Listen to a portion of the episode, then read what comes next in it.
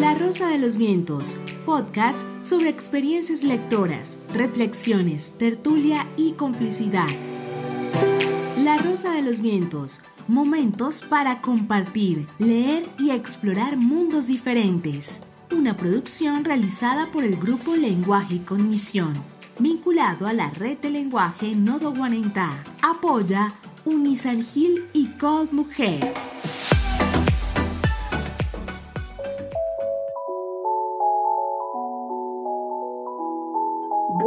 Vamos a compartir hoy la carta número 9 de Emma Reyes del libro Memorias por Correspondencia, en la que ella le cuenta a Germán Arciniegas eh, parte de su infancia.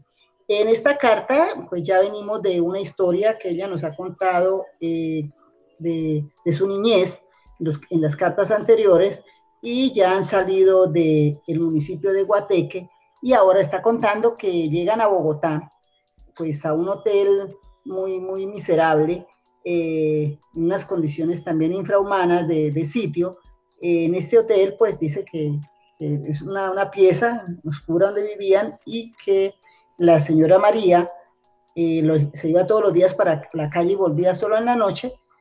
Y ellas se quedaban las dos niñas y la y una chica que habían traído también de Guateque, que estaba con ellas allá, que las acompañaba y las cuidaba. Aquí en esta parte hay una historia muy bonita, eh, en esta primera parte de esta carta que invitaría a, leer, es una especie de solidaridad que se genera en el espacio donde ella vive. Ella cuenta que el día lo pasaban en, la pieza o sentadas en el patio cuando hacía un poco de sol, que Isabel lloraba todo el día, que decía que quería volver a Guateque, que tenía verdadero terror a salir a la calle en Bogotá, y que una viejita les compraba el pan y la panela, que era lo que les alcanzaba con los 10 eh, centavos que les dejaba María para el día.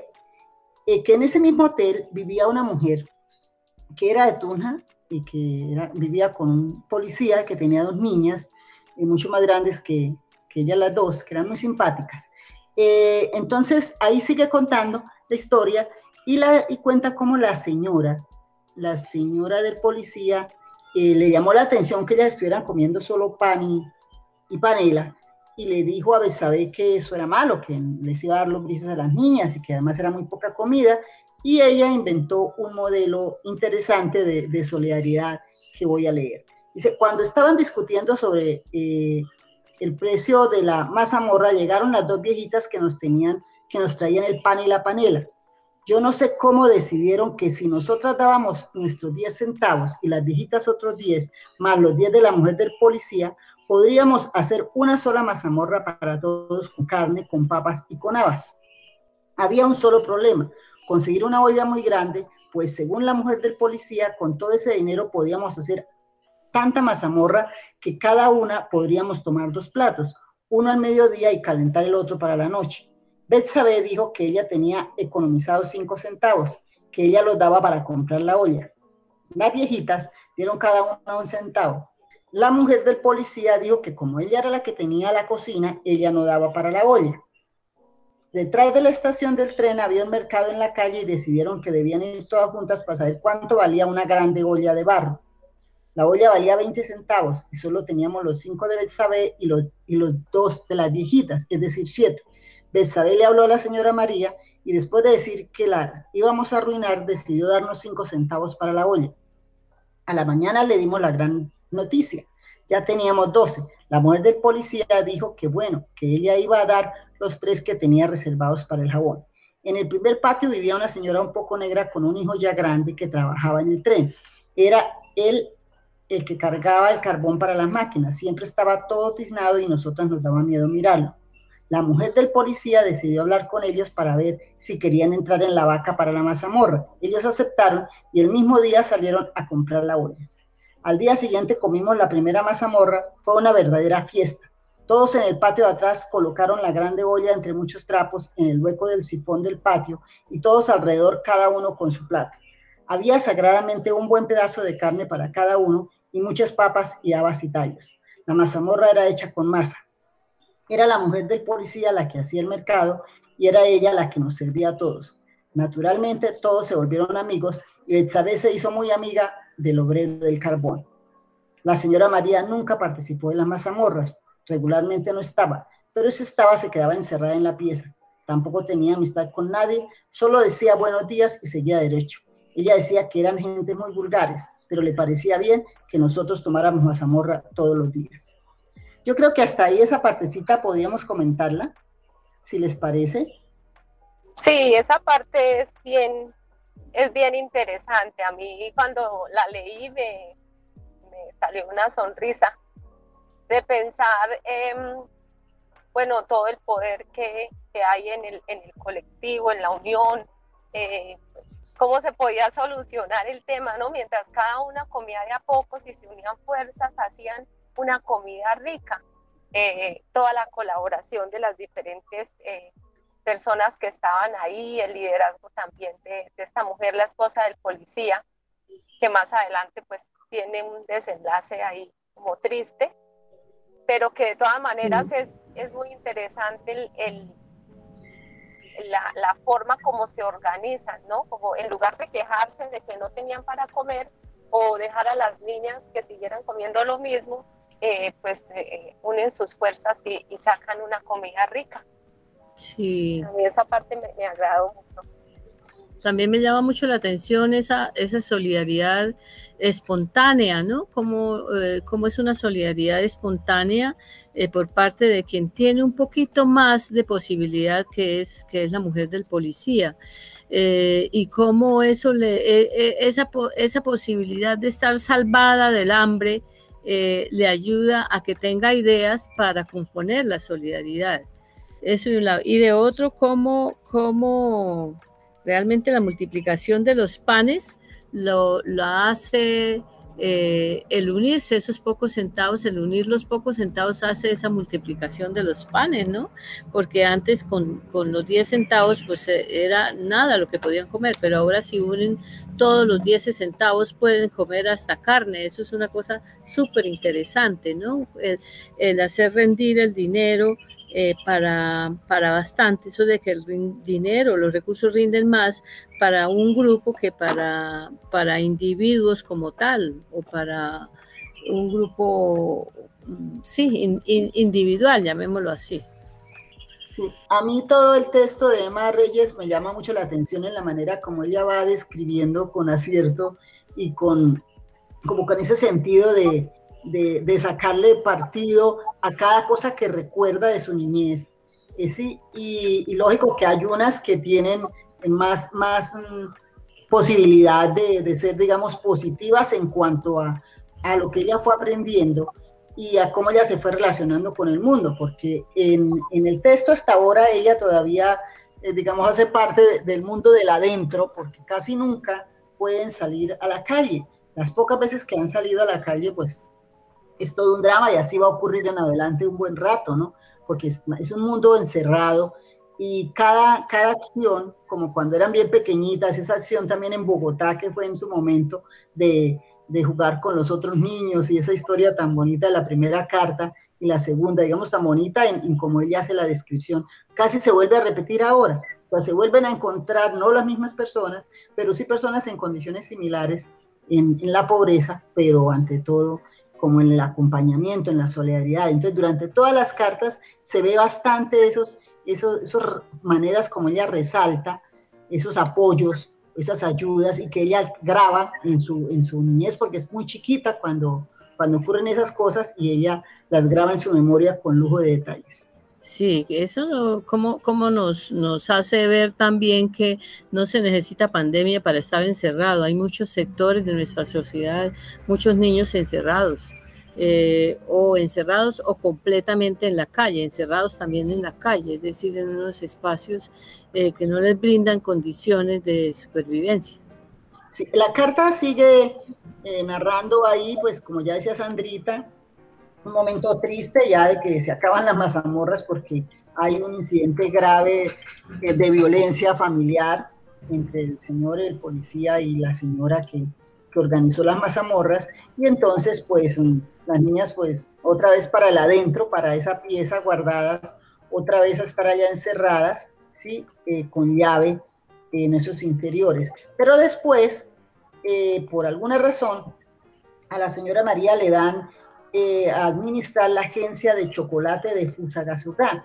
Entonces narra eh, esa parte del viaje que ellas hicieron en tren, después que el resto del viaje en caballo, ¿sí? que, el camino no se le parecía al de Guateque, entonces estaba mirando otro paisaje que era mucho más montañoso y que hacía más frío. bueno, cuenta ahí esa parte de la historia, no sé si Tina quiera leer Sí. donde, donde ella narra ya estando en esa casa en Fusagasugá, y cómo ella se, acerca a otro ambiente, a otra casa, a una casa grande, pero también encerrada, y todo lo que ella vive en ese adentro, ¿no?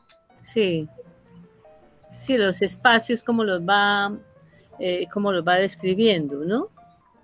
La agencia estaba en la casa del teatro, en una enorme casa.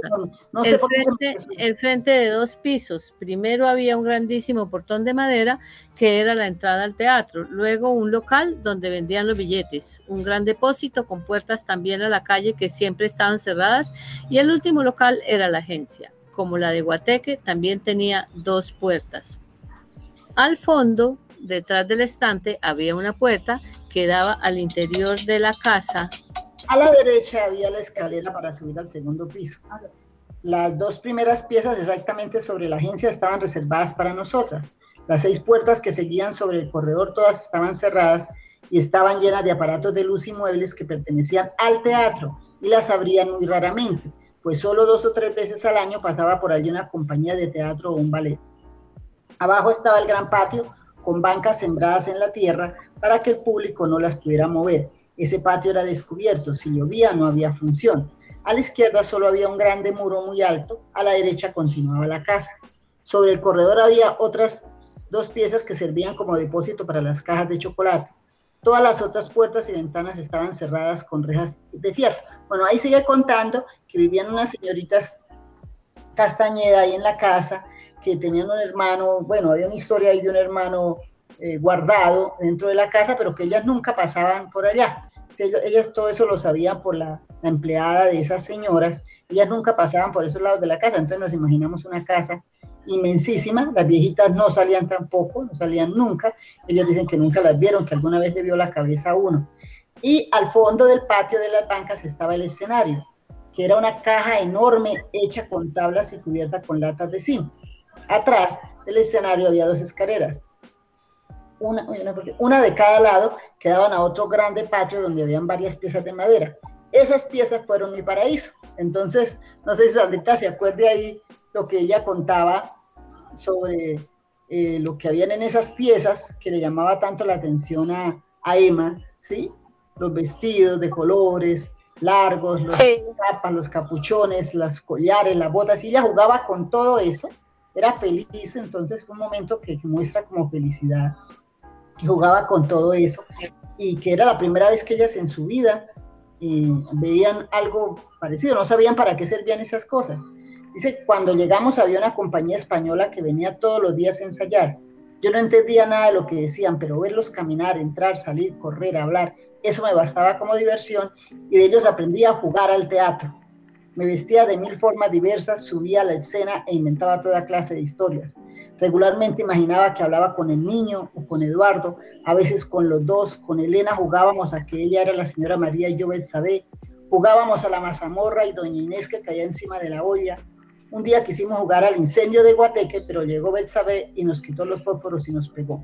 La señora María decidió mandar a Elena a la escuela de la señorita Mojica para que le enseñaran a leer. A mí no me quisieron recibir porque era muy chiquita. Entonces sigue contando eh, cómo ella prácticamente se quedaba en la casa, pues, pues sola otra vez, pero llena de todas eh, las posibilidades que tenía el teatro, ¿sí? Y ella podía moverse por la casa, por todos esos espacios. Dice que, que solo, eh, bueno, que participaban en, en, diferentes actividades y que un día hubo una gran fiesta que dejaron en el escenario un gran mueble y unos cajones con unos rollos de papel que tenían muchos huequitos Dice, yo empecé a desenrollarlos todos y los extendí sobre las bancas en el patio y jugaba a pasar por debajo cuando apareció el abogado. Cuando me cogió, me dio, se cogió la cabeza a dos manos y empezó a dar gritos. La señora María Betsabé, la vieja sirvienta, todos se precipitaron al patio. La ruina, señora María, la ruina. Vea usted que esta patoja, lo que esta patoja ha hecho con todos los rollos de la pianola. Entonces, hay cuenta cómo todos empezaron a enrollar las tiras de los huequitos. Ella no sabía para qué era. Después ella se asustó mucho, salió corriendo. Eh, llegó por allá en, últimas a donde estaba el cura, que estaba con otros niños. El cura no la conocía. Bueno, en últimas el padre la llevó a otra vez donde la señora María y el padre fue el que le contó cómo era eso de la pianola y cómo se cómo esa era la historia de los rollos. Entonces ahí también vivió otra experiencia muy bonita porque ella vio sonar la música a través de esos papeles con roticos, se quedó paralizada, miraba ese mueble por todos los lados, preguntándose si los músicos estaban cerrados entre el mueble y ella siguió eh, diciendo que ese era, que el cura le había enseñado el mejor juego de su infancia.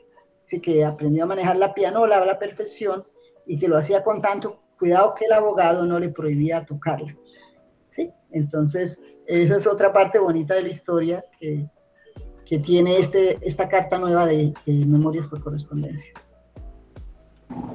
Sí, en esa, en esa, digamos, escena de la carta, mm, Emma deja ver como esa, esa rendija de felicidad, ¿no? De, de su, de su estancia en Fusagasugá, porque fue, porque fue muy, muy bonito y maravilloso para ella como, como veía todo esto, los trajes, y se convirtió ese espacio en un sitio de refugio para ella también, pero que le otorgó, pienso yo, ese primer contacto con el arte, con el mundo, de, con el mundo artístico que, que le llenó como de, de curiosidad. Y ahora y cuando yo leía esta, esta parte, yo recordé algo también de, de, mi infancia, ¿no? Cuando, por ejemplo, mi papá tenía una cantidad de compañeros y de trabajo y sus compañeros de trabajo eran, er, habían varios extranjeros, ¿no? Entonces teníamos una,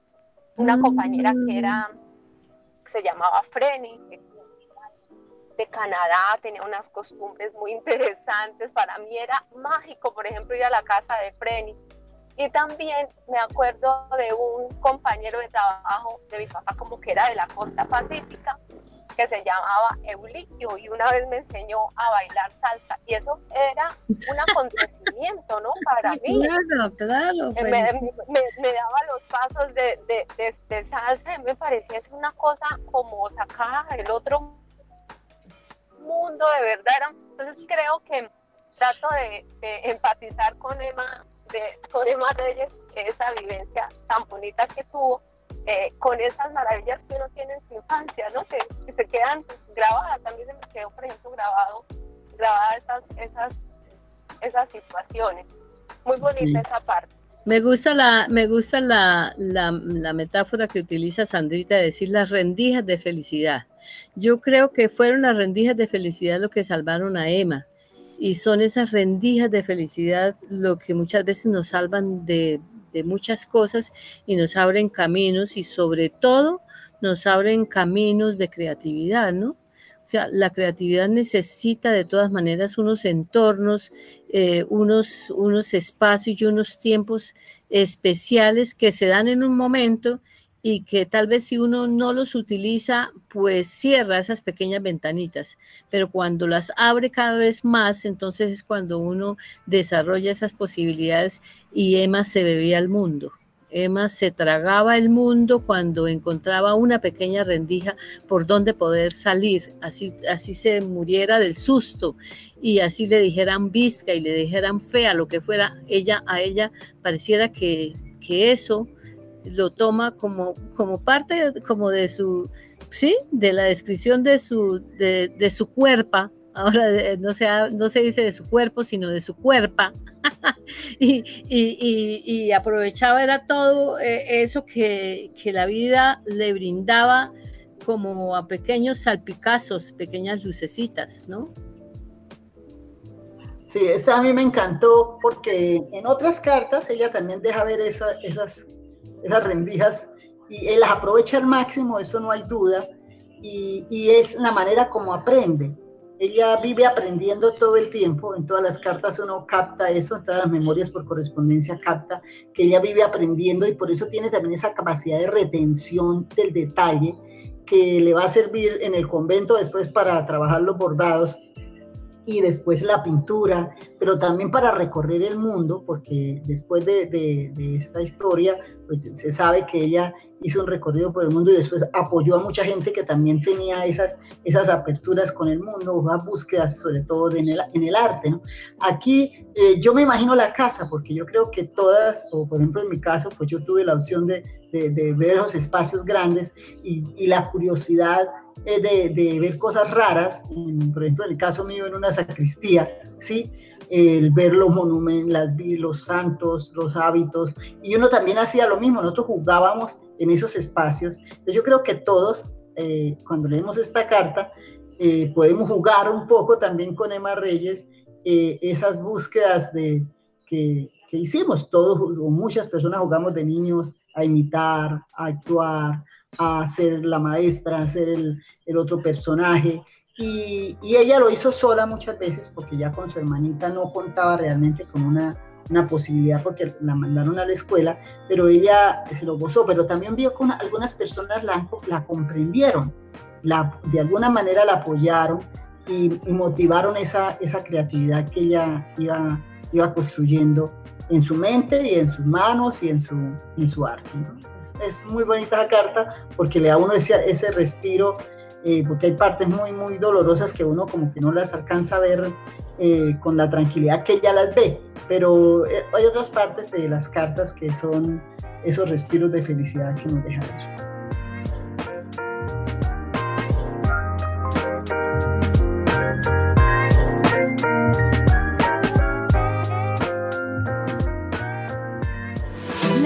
Los Vientos, podcast sobre experiencias lectoras, reflexiones, tertulia y complicidad.